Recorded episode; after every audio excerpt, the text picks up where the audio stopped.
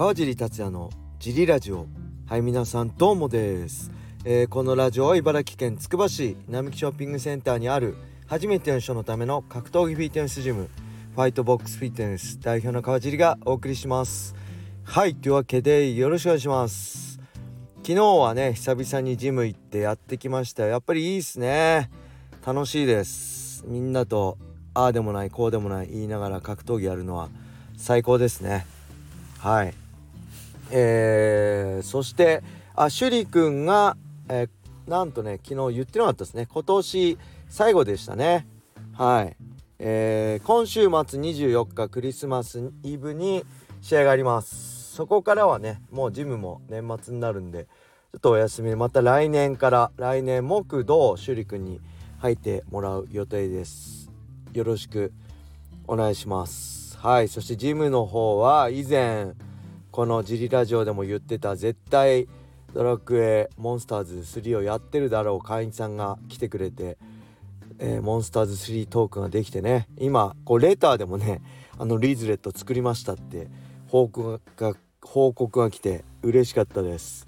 リーゼット最強なんでね、えー、作ってくれって言ったんだけど無事作り終えたみたいでよかったですね。はい。めちゃくちゃ面白いんで他にもモンスターズ3やってる人がいたら教えてください。はいそんな感じで、えー、レターも行きましょうか。えっ、ー、とねちょっと待ってください。えー、川尻さん毎日楽しく拝聴しております。年末のクレベル VS 斉藤戦が楽しみですが過去の MMA を参考にすると今まで負けなかった選手が負けると攻略法が分かったのか負ける可能性が高い。可能性があります。川地さんのご意見をお伺いしたいです。よろしくお願いいたします。はいありがとうございます。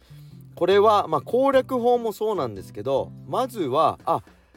負けるんだっていうのがまず一番ですよね。これはねプロになるのもそうなんです。僕もそうでした。プロってねすごい頂きだったと思ってたんですよ僕は。だから僕がプロになるた年あプロの資格を取った年の全日本アマチュアシュート選手権で僕の練習仲間で、えー、僕の師匠の弟である弟である櫻井達也さんが、えーとね、全日本で2位になってプロ昇格したんですよ。その時に僕が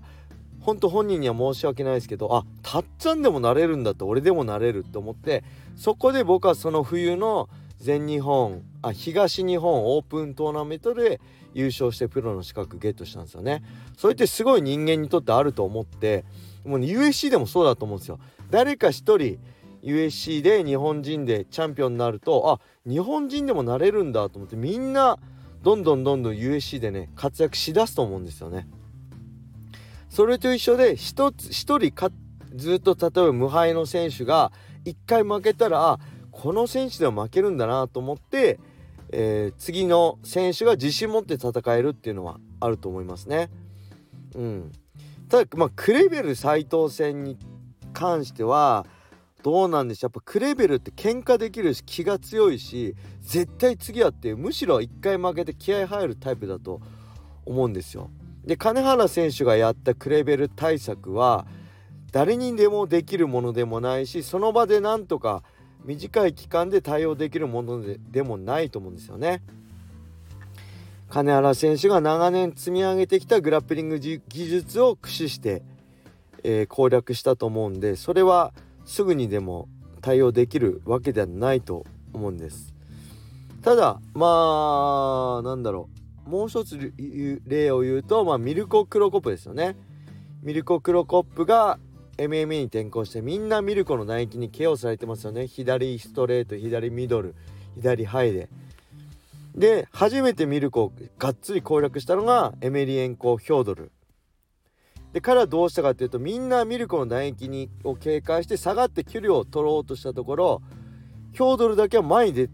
出てプレッシャーかけたんですよね。でしっかり相手のミルコの左ミドルをカットして。で前に出続けてプレッシャーかけて勝った。判定で勝った。でそこであミルコに勝つにはこうすればいいんだって分かったんですけどあれね誰もができたわけじゃないんですよね。でやっぱりそこでからもえっ、ー、と半島とかには負けてるんですけどやっぱりねミルコは勝ち続けるんですよ。けどえっ、ー、とやっぱり USC ってこれはミルコの、まあ、ピークが過ぎた。やっぱりプライドで激しい試合をしてきたっていうのもありますけど USC に行ってで2戦目かな？ガブリエル・コンサーガとかシーク・コンゴとかに、まあ、プレッシャーそうやってヒョードルがやったようにプレッシャー前プレッシャーかけられてうまく自分の距離作れず負けてるんですよね。うん、だからまあすぐそのクレベル対策がハマるとは思わないですけど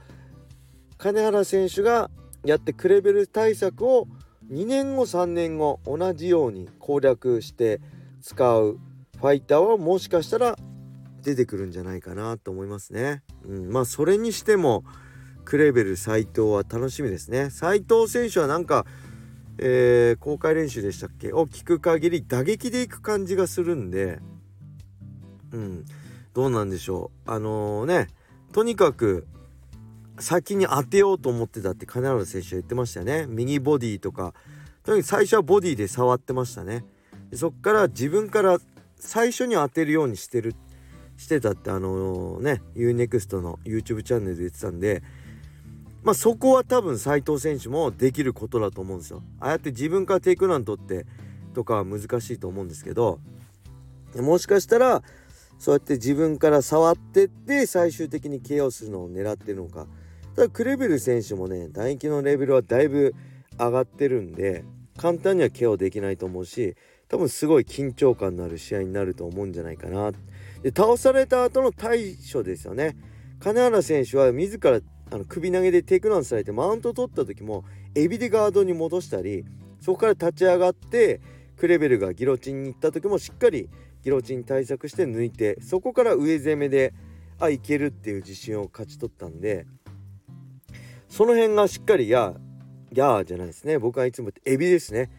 しっかりエビでガードに戻せるかテイクダウンされた後マウント取られた後ねバック取らせずにしっかりガードから勝負して立って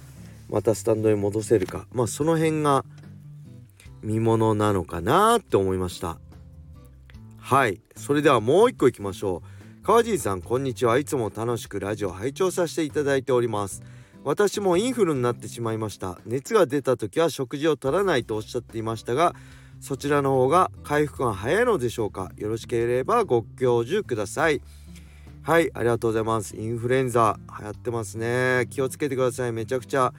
でも大事にしてください。めちゃくちゃきついですよね。でこの食事取らないのは僕もジムでね昨日その 間違ってますって言われたんですけど多分間違ってます。エビデンスも何もないです。これ僕流ですね。僕ね昔からえっ、ー、と片頭痛とかで寝込む時ももう水分しか取らないんですよ。とにかくあの冬眠するイメージですね動物が。冬眠して余計なことに例えば食べ物を入れて胃の消化に消化に体のエネルギーを使うんじゃなくてもう100%回復することだけにあの集中体を集中させるさせるっていう意味で僕あと食べ物は受け付けない？苦し気持ち悪くて。っていうのもあってやってたんですけど梶さんそれ違いますってジムの会員さんに言われたんで間違ってますって言われたんでまあ確かに自分でも間違ってるな。しっかり栄養をとって体の回復を促した方が回復は早いのかもしれないですけど僕はこのスタイルですよっていうだけなので多分真似をしない方がいいと思います。特にねあのー、僕ね水も取らなくなっちゃうんで水だけはなんとか取るようにしてるんですけどあ水とあと、まあ、ポカリとか、まあ、ちょっと塩分が入ったアクエリアスとかね塩分が入ったドリンクとかは取らないとあの頭痛くなってきちゃうんですよね。糖分とか取らない頭痛もすごくひどくなってくるんで取ってるんですけどできればもうほんと何も取らずずっと48時間ぐらい一回も起きずに寝てるのが僕はベストですね。あの片頭痛の時とかはずっとそうしてました。だからそれに伴って風邪の時もとりあえずこう冬眠するイメージで寝てるんですけど真似はしないでください。はいそんな感じで。レターもね引き続きないのでどしどしお待ちしております。それでは皆様良い一日を。またね